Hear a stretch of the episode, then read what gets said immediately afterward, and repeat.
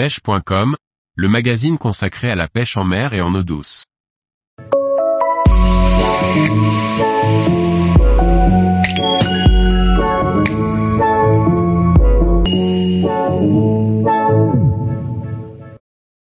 Pêche de la truite aux imitations de larves et teignes, une technique héritée de la compétition.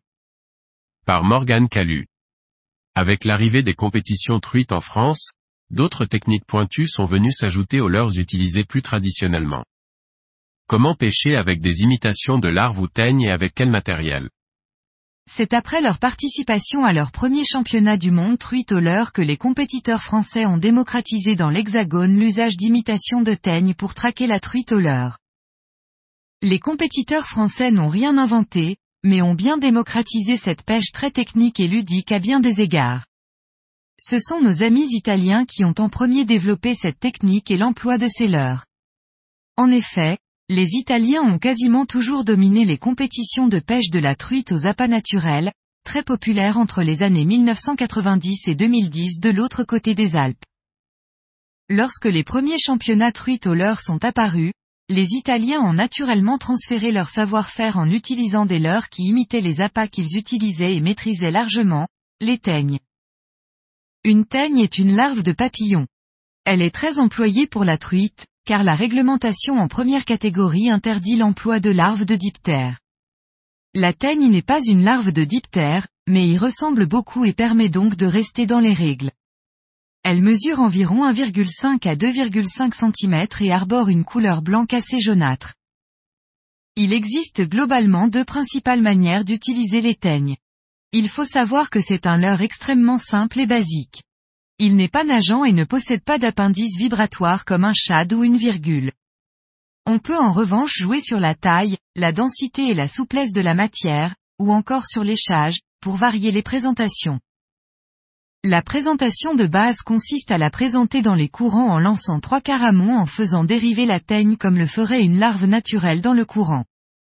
Toute la subtilité de la présentation réside dans la plombée de la tête plombée, hameçon simple avec bille tungstène ou laiton, et l'accompagnement de la dérive par le pêcheur. Si l'ensemble est trop lourd, la truite aura du mal à aller le ramasser au fond et la gestion de la ligne est complexifiée par le leurre qui se pose régulièrement au fond.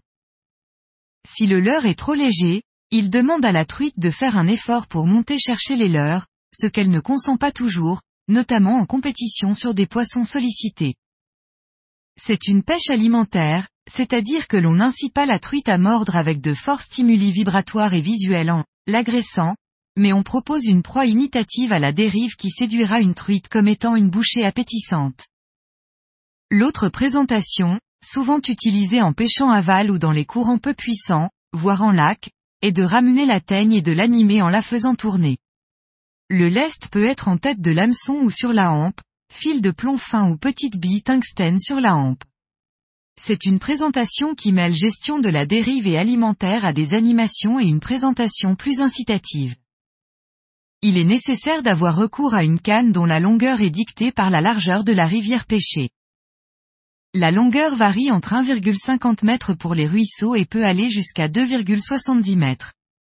On trouve rarement plus long, car la réglementation internationale pour la pêche de la truite au leurre en compétition interdit l'usage de cannes plus longues que 2,70 mètres. En ruisseau, la pêche à la teigne est très pertinente, car elle permet de pêcher des postes très petits et courts ou un leurre classique, cuillère tournante ou poisson nageur, n'a même pas le temps de se mettre à nager et d'être efficient.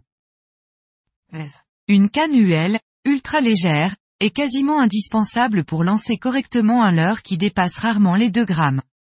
Un sion plein est un plus pour éviter les décrochages, bien sentir les touches ou mieux gérer les petites animations. Tous les jours, retrouvez l'actualité sur le site pêche.com. Et n'oubliez pas de laisser 5 étoiles sur votre plateforme de podcast.